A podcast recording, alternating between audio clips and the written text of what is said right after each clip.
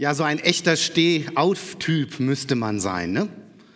Also egal, wie das Leben einem mitspielt, mal schlägt es einen nach links oder nach rechts, nach vorne oder nach hinten, immer wieder richtet man sich auf. Ein Steh-auf-Mensch. Also die sind ja wirklich bewundernswert. Egal wie groß der Stress ist, wie sehr der Druck auf ihnen lastet, egal von welchen Problemen sie heimgesucht werden, immer wieder kommen die auf die Füße und richten sich auf. Solche Stehauf-Menschen verfügen über ganz starke innere Widerstandskräfte. Auch in bedrohten Situationen bleiben sie seelisch stabil. Es haut sie nicht völlig aus den Socken. So Stehauf-Menschen haben Mut im Bauch. Und diesen Mut brauchen wir wirklich, um mit dem Leben klarzukommen.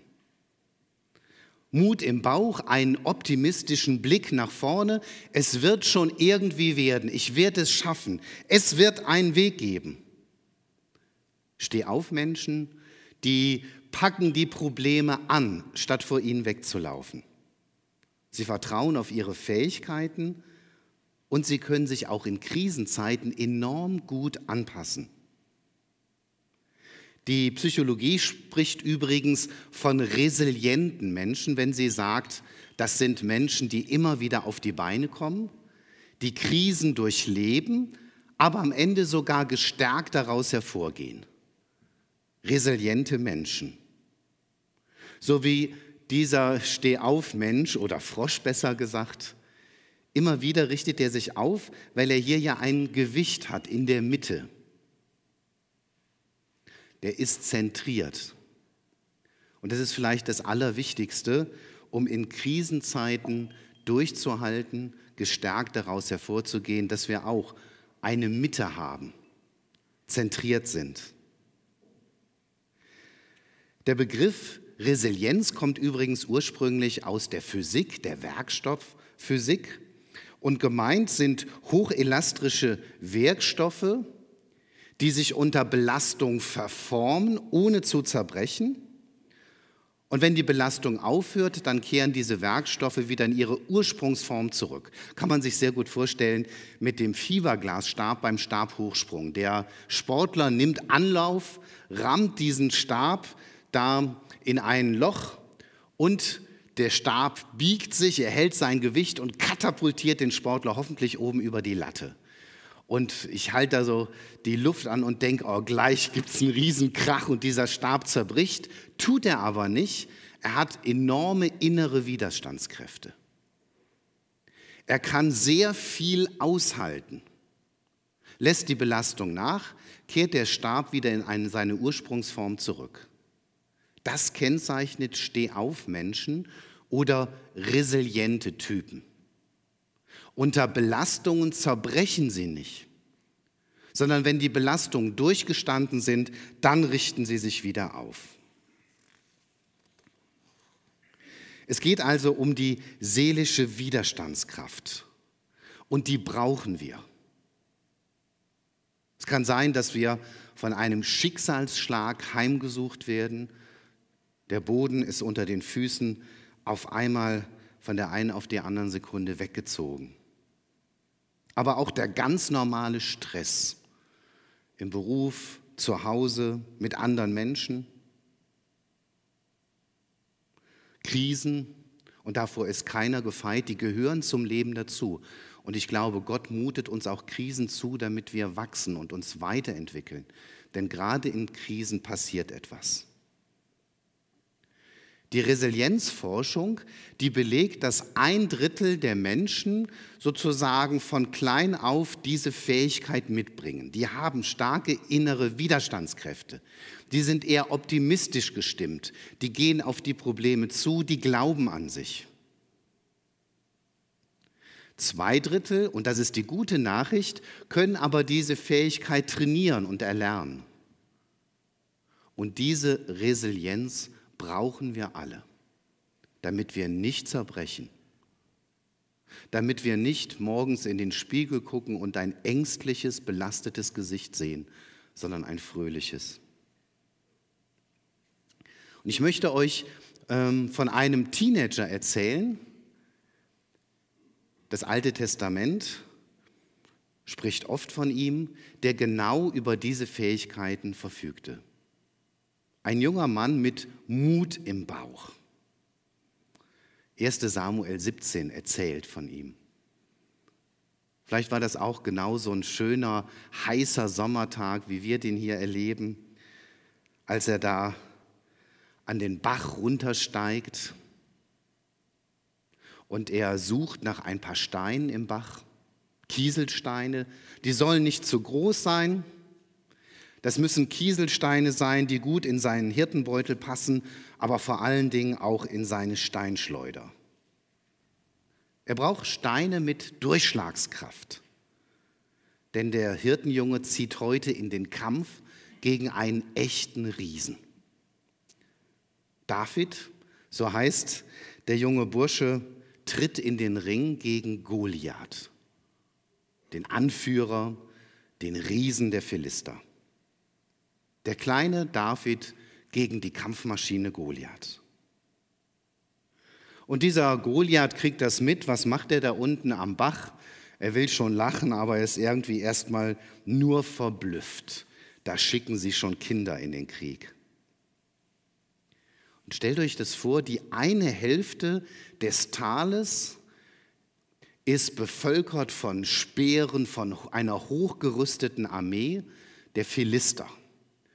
Und vorneweg Goliath. Der biblische Text spricht von einem drei Meter großen Mann. Andere Quellen sagen, er ist mindestens zwei Meter groß gewesen. Also ein Riesentyp, eine echte Kampfmaschine. Und auf der anderen Seite des Tales, da hat sich Saul mit seiner Armee verschanzt, die Israeliten. Sie stehen sich schon 40 Tage gegenüber. Und jetzt passiert, was schon so oft passiert ist. Goliath tritt aus seinen Schlachtreihen hervor und verhöhnt den Gott der Israeliten. Ich verhöhne heute die Schlachtreihen Israels, so hört man ihn wieder brüllen. Gebt mir einen Mann, dass wir miteinander kämpfen. Fordert er schon seit 40 Tagen, aber keiner hat sich freiwillig gemeldet. Keiner traut sich. Keiner hat den Mumm oder den Mut im Bauch. Das ganze Heer der Israeliten befindet sich so in ängstlicher Schockstarre. Am Morgen ist dieser junge David erst in das Heerlager der Israeliten gekommen. Drei seiner ältesten Brüder dienen dort, gehören zur Armee und Vater hat David losgeschickt, um den Proviant zu bringen und dem Oberst noch zehn leckere Käse dazu. Und als David dann am Morgen in das Heerlager kommt, da erlebt er mit, was jeden Morgen passiert, dass nämlich Goliath sich lustig macht über Gott, dass er Gott verhöhnt, verächtlich lacht über die Israeliten und sagt, wer von euch traut sich denn gegen mich zu kämpfen? Und als er das an diesem Morgen mitkriegt, der David, da trifft er eine Entscheidung. Resiliente Menschen treffen Entscheidungen. Entscheidungen, die dran sind, die manchmal unbequem sind. Treffen mutige Entscheidungen. Als Goliath schnallt, dass da ein Junge gegen ihn in den Ring tritt, da kriegt er sich kaum ein vor Lachen. Man muss das mal nachlesen da in dem Text. Da sagt Goliath, bin ich denn ein Hund, dass du Stockwürstchen zu mir kommst? Jetzt schickt ihr schon Kinder aus dem Kindergarten gegen mich. Und tatsächlich, das ist ja geradezu sprichwörtlich geworden, der kleine David gegen den großen Goliath. So wie gestern, ne? San Marino gegen Deutschland. Ein ungleicher Kampf. Bobbycar gegen Formel 1 Bolide oder Flitzebogen gegen Interkontinentalrakete oder Chihuahua gegen Rottweiler. Da ist doch klar, wie der Kampf ausgeht. Der kleine David gegen den Riesen Goliath. Lasst uns doch mal darüber reden, wie fühlen wir uns in dem Kampf mit den Riesen in unserem Leben. Die gibt's. Die haben vielleicht kein Schwert wie Goliath, aber sie schreiben eine Kündigung oder stellen eine ganz schlimme Diagnose. Die Riesen, mit denen wir es zu tun haben, tragen vielleicht den Namen des cholerischen Chefs oder des merkwürdigen Nachbarn. Die Riesen 2007 haben vielleicht die Maske des Missbrauchs oder der Abhängigkeit. Die Riesen, die es in unserem Leben gibt, sind sehr konkret und sehr greifbar. Und früher oder später kriegt jeder von uns mit einem oder mit mehreren Riesen zu tun. Der Einsamkeit, dem Verlassenwerden, der Depression. Etwas, was größer scheint als wir selber. Der Riese Goliath hat die Israeliten 40 Tage lang terrorisiert. Und zwar täglich. Es wird berichtet, früh morgens tauchte Goliath auf und spät abends. König Saul und sein Heer wurden sozusagen früh morgens von diesem Riesen geweckt und abends von ihm ins Bett geschickt. Und damit kommen wir auch den Riesen in unserem Leben immer wieder auf die Spur. Was beschäftigt unsere Gedanken am Morgen oder was lässt uns nachts nicht einschlafen? Worum kreisen unsere Gedanken? Was lehrt uns das Fürchten? Welche Probleme lasten auf uns? Sie melden sich. Übrigens, dieser Kampf zwischen Goliath und den Philistern auf der einen und dem Volk Israel auf der anderen Seite, der war nicht neu. Der tobte nicht erst seit 40 Tagen, sondern seit über 300 Jahren. Das heißt, der Ur-Ur-Urgroßvater von Goliath hat schon gegen den Ur-Ur-Urgroßvater von David gekämpft. Und ich stelle immer wieder fest, so auch in seelsorglichen Gesprächen, dass es Riesen gibt, die über Generationen einer Familie, das Leben schwer machen, über Generationen den Frauen das Leben schwer machen oder den Männern. Dass es diese destruktiven Muster gibt. Manchmal scheint es wie ein Fluch zu sein, dass über Generationen, die sich immer wieder abmühen. Und der Urgroßvater hatte schon mit dem gleichen Riesen der Depression zu kämpfen wie der Enkel. Es gibt diese Riesen und es gibt manchmal auch einen Kampf wie damals der schon lange währt. Goliath jagt Angst ein. Als Saul und die Männer Israels den Philistern, den Philister so reden hörten, erschraken sie und hatten große Angst. Ja, Riesen machen einem Angst. Und die Israeliten hören nur die Stimme Goliaths. Sie haben ihn vor Augen, am Morgen und am Abend, und dazwischen taucht er auch immer wieder auf. es ist doch klar, wenn wir fokussiert sind auf die Riesen, auf das Bedrohliche, auf die Probleme, die Schwierigkeiten, die Krisen, auf das, was uns fehlt oder uns umtreibt, dann kriegen wir es mit der Angst zu tun. Mutlosigkeit macht sich breit, fühlen uns ohnmächtig. Wir zweifeln, werde ich das schaffen? Wie soll das nur werden? Oder fühlen uns klein und minderwertig. Die Riesen können ganz viel mit uns anstellen.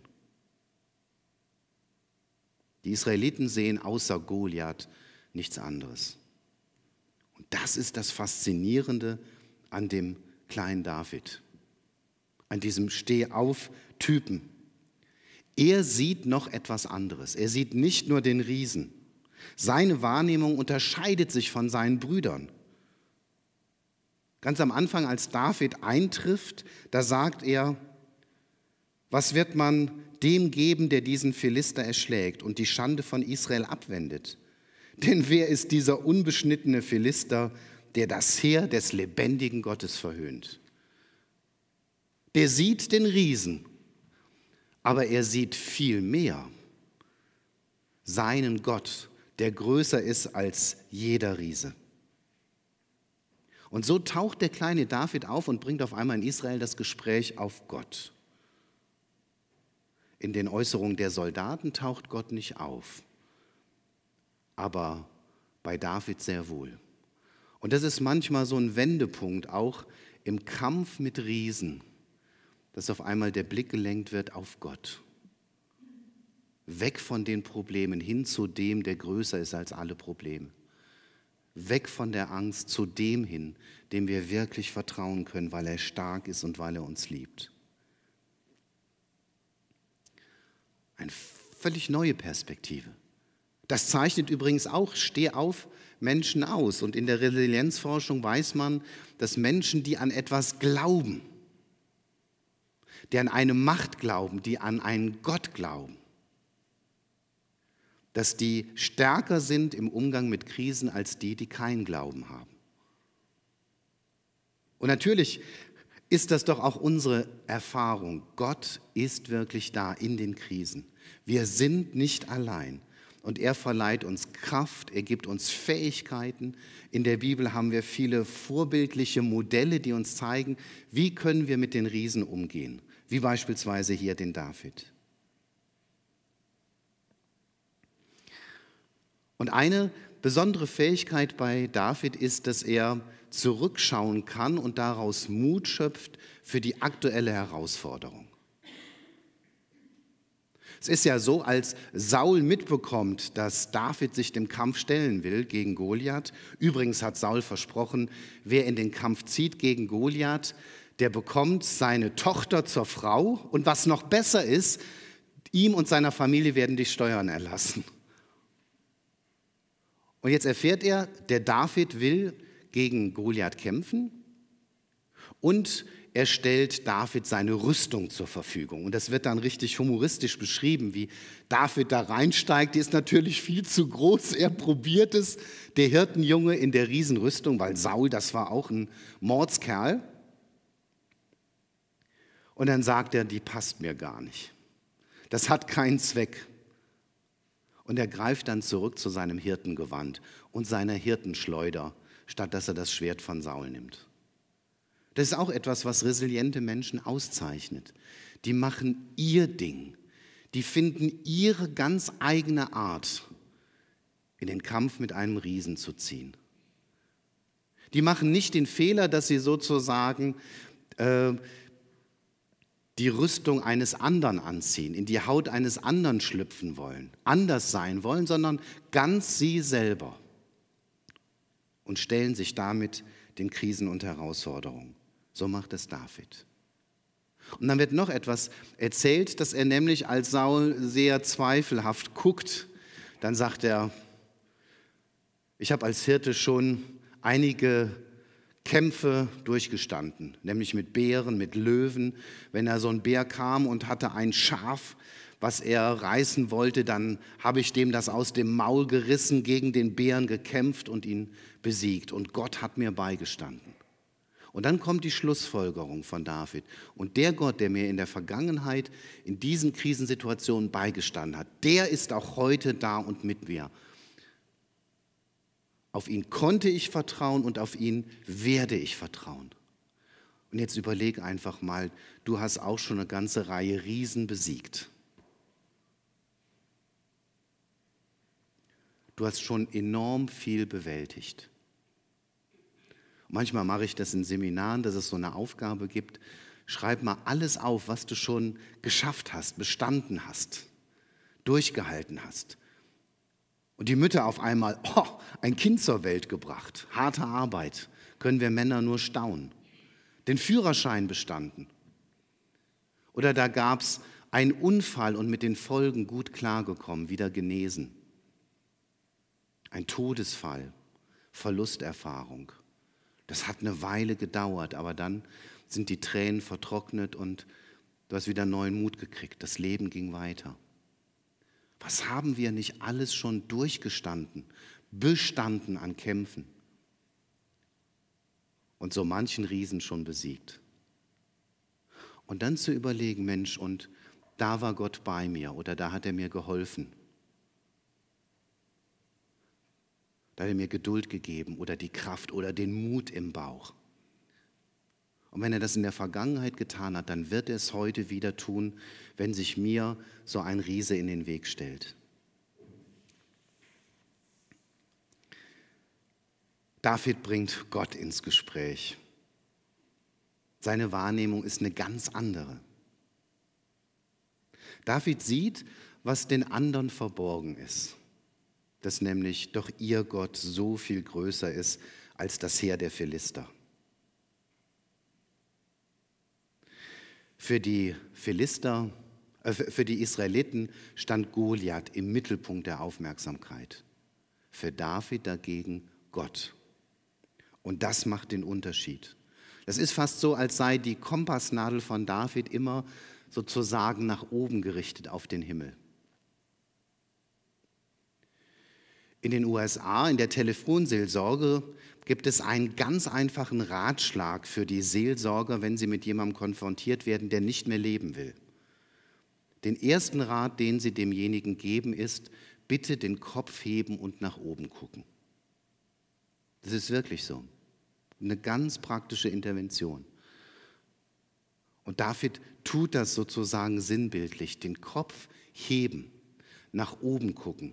Das ist eine ganz andere Dimension, eine ganz andere Ausrichtung zum Himmel hin, zu Gott hin, zu dem, der stark ist und der auch in dieser Situation da ist.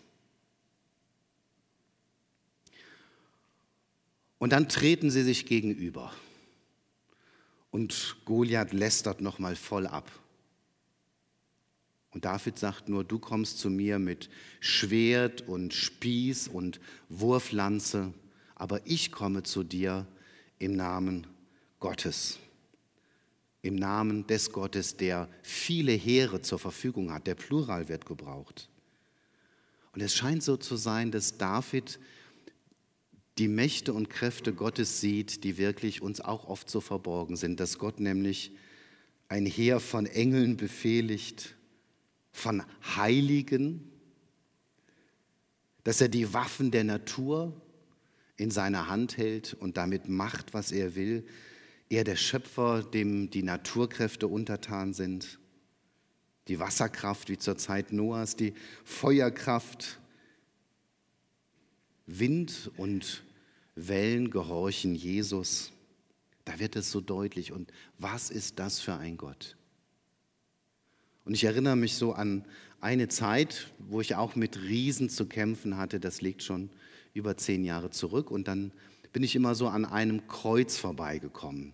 Eine große Jesusfigur hing an diesem Kreuz. Das war so an einem alten Friedhof und bin da immer stehen geblieben, habe mich mit ihm unterhalten.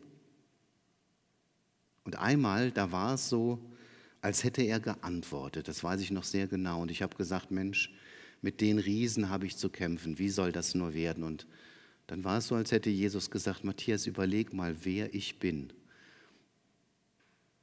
Mir ist gegeben alle Macht im Himmel und auf Erden. Du, und wenn ich deinen Rücken stärke, was kann dir passieren? Was kann passieren? Und egal wie groß der Riese ist, der sich uns in den Weg stellt, lass uns darüber nachdenken und darauf gucken, wie groß der ist, der uns den Rücken stärkt. Jesus, dem alle Macht gehört. Gott dem Vater, dem alles untertan ist. Und dann kann ich ganz anders so einer Krise begegnen.